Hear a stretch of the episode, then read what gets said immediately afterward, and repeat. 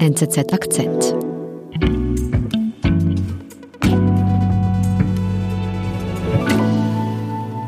Andreas, du bist erst seit drei Monaten unser Indien-Korrespondent. Hast du dich gut eingelebt in Delhi? Ich habe mich sehr gut eingelebt in Delhi. Delhi ist eine, eine verrückte Stadt, eine, eine wilde Stadt. Und gerade ist sie noch ein bisschen wilder, weil Zehntausende Bauern an den Stadtgrenzen demonstrieren und Autobahnen blockieren. Und ich ging dahin und habe mir das angeschaut. Wie bist du da hingekommen? Man bewegt sich hier meistens mit der U-Bahn oder im Uber. Und ich habe mir ein Uber bestellt und mein Uberfahrer hätte die Fahrt wohl nicht angenommen, wenn er gewusst hätte, was ihn erwartet. Er musste sich an Polizeisperren vorbei manövrieren und hat das dann für ein ordentliches Trinkgeld auch gemacht und mich beim Protestort abgeladen. Zehntausende indische Bauern ziehen in einem karawaneähnlichen Protestzug durch die Stadt und Andreas Babst ist mittendrin.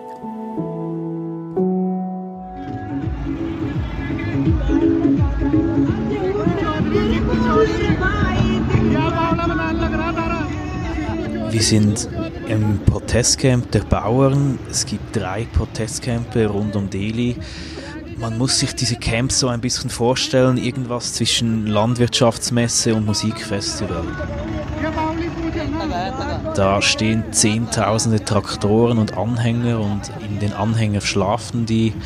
Zwischen den Anhängern stehen riesige Kochtöpfe, wo gratis Essen verteilt wird. Es gibt teilweise sanitäre Anlagen und das, das sind ganze Autobahnabschnitte, mehrere Kilometer, wo sich dieses Camp staut und die blockiert werden von diesen Camps.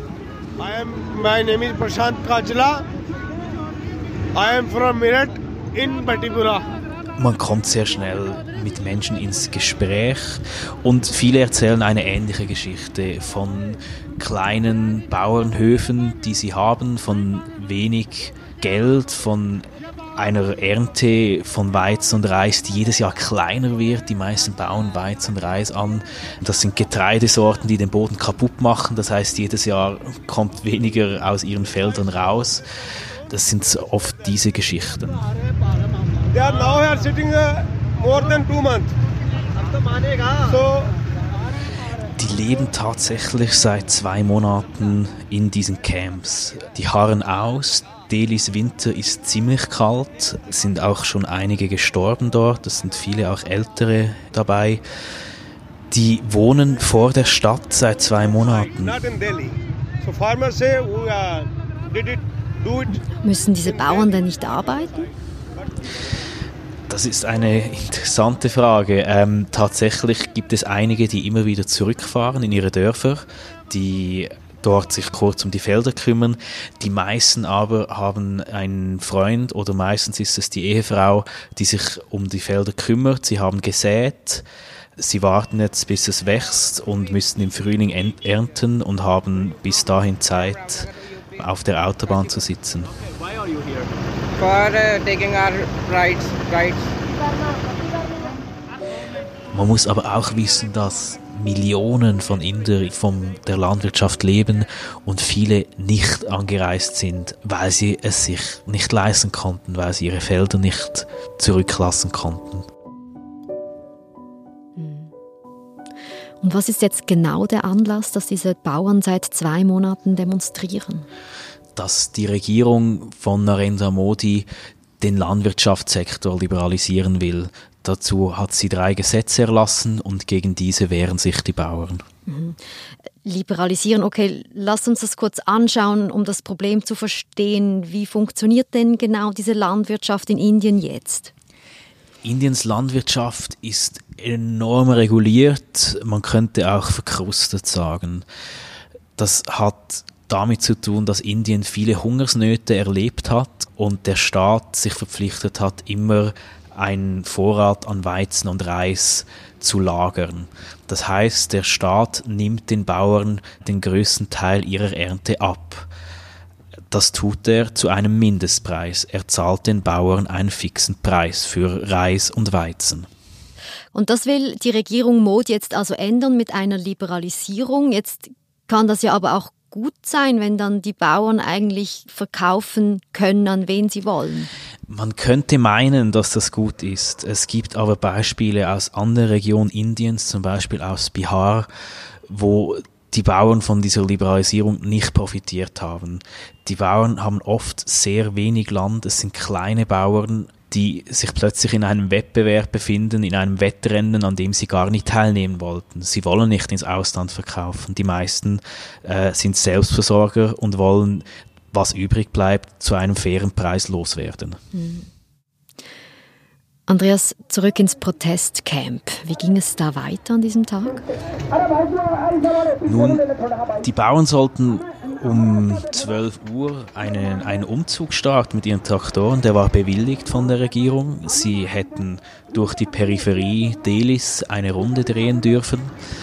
Nur setzte sich dieser Zug irgendwann schon am Morgen in Bewegung. Ich standen da und die Traktoren fuhren los. Da walzen Zehntausende Männer auf ihren Traktoren Richtung Innenstadt. Ich bin zuerst mitgelaufen auf, in der Mitte der Autobahn, habe dann aber gemerkt, dass mir immer mehr Leute zuwinken. Und ich habe dann mal die Hand rausgehalten und bin dann aufgestiegen und mitgefahren beim ersten Traktor.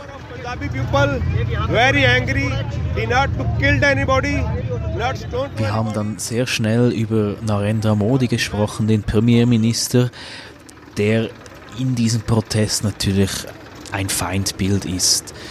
Der Bauer, mit dem ich dort gesprochen habe, hat ihn mit Hitler verglichen. Er gibt ihm die Schuld für alles, was, was schlecht ist. Uh, like a Hitler, you know. This uh, many people uh, say this time to Modi Hitler. Dieser Hitler-Vergleich, der ist natürlich überzogen. Aber es zeigt, dass sich hier ein wahnsinniger Frust angestaut hat bei diesen Bauern, die tatsächlich Angst um ihre Existenz haben. So, uh, he interfere in the agriculture. Why? Means of this. I have no need. Ich bin dann weitergefahren, ein paar Minuten. Als es langsamer wurde, habe ich mich verabschiedet, bin runtergesprungen und es kam bereits der nächste. Einerseits war ich halt mitten auf der Autobahn und wollte nicht bis zurück nach Delhi laufen. Also bin ich in den nächsten Anhänger reingestiegen und habe mit dem nächsten Bauern gesprochen. Auch dort wieder diese enorme Enttäuschung, diese Frustration, niemand hört uns zu. Das hat mich schon sehr beeindruckt.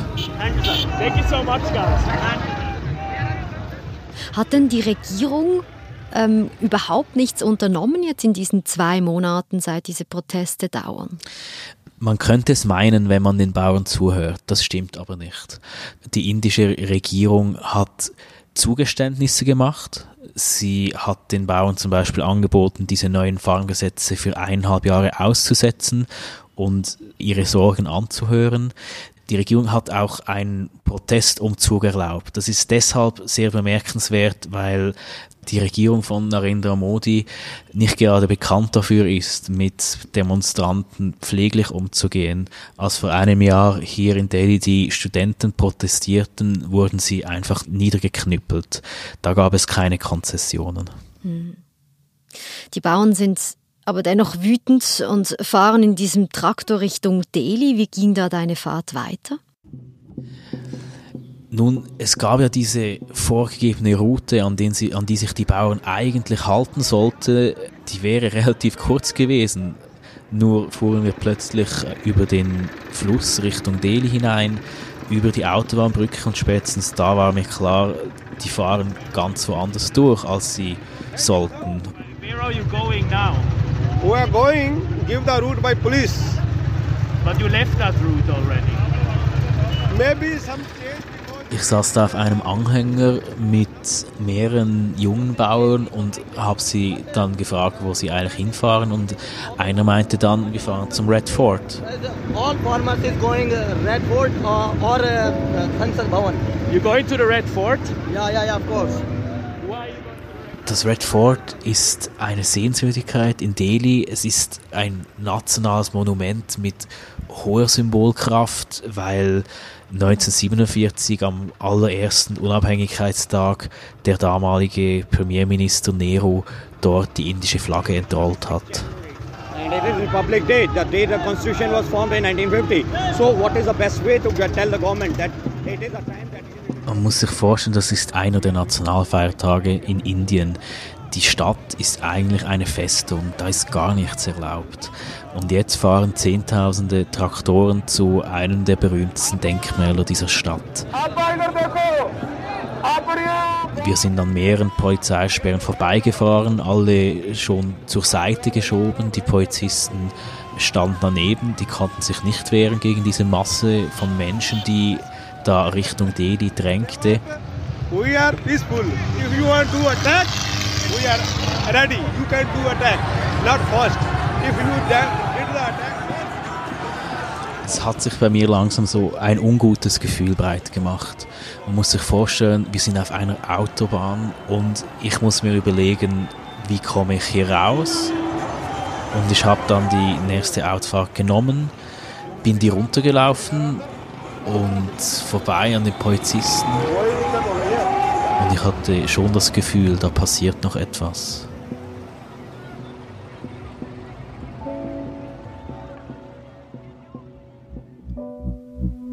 Wir sind gleich zurück. Meinungen existieren nicht einfach. Sie werden gemacht. Von allen. Von mir, von dir. Wir setzen sie in die Welt. Jeden Tag. Ich weiß, wovon ich spreche. Ich lese die NZZ. Jetzt ein Probeabo abschließen auf nzz.ch Akzentabo. Journalismus. Punkt. NZZ.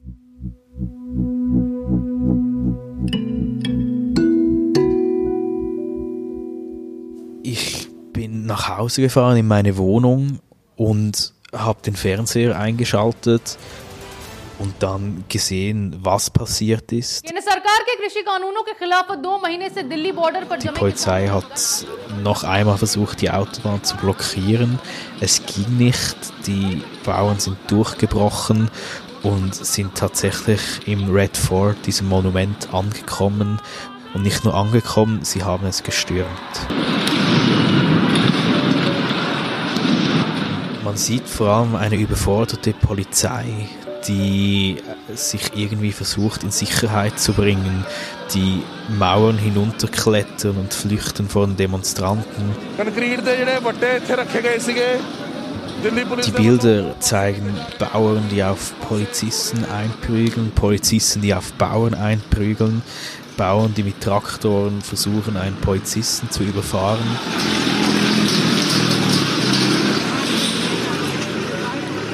Wir sehen auf diesen Videos Verletzte, es gab einen Toten. Es sind schockierende Bilder mit einer sehr, sehr großen Symbolkraft.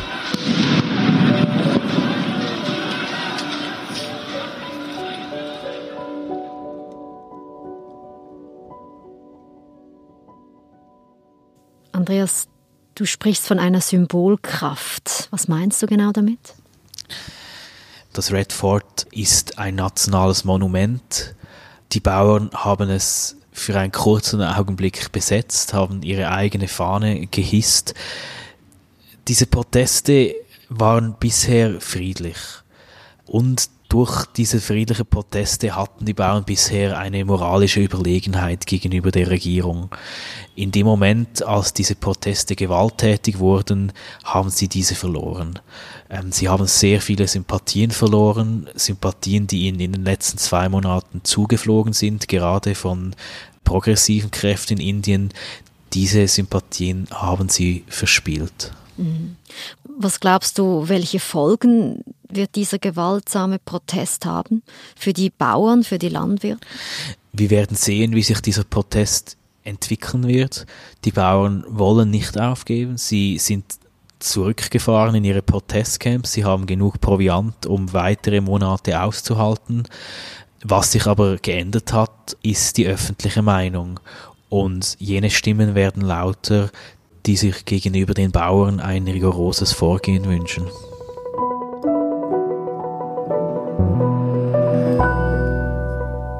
Andreas, du wirst diese Protestbewegung weiter für uns beobachten. Vielen Dank und liebe Grüße nach Delhi. Danke dir, Nadine. Danke, dass ich dabei sein durfte. Das war unser Akzent. Ich bin Nadine Landert. Bis bald.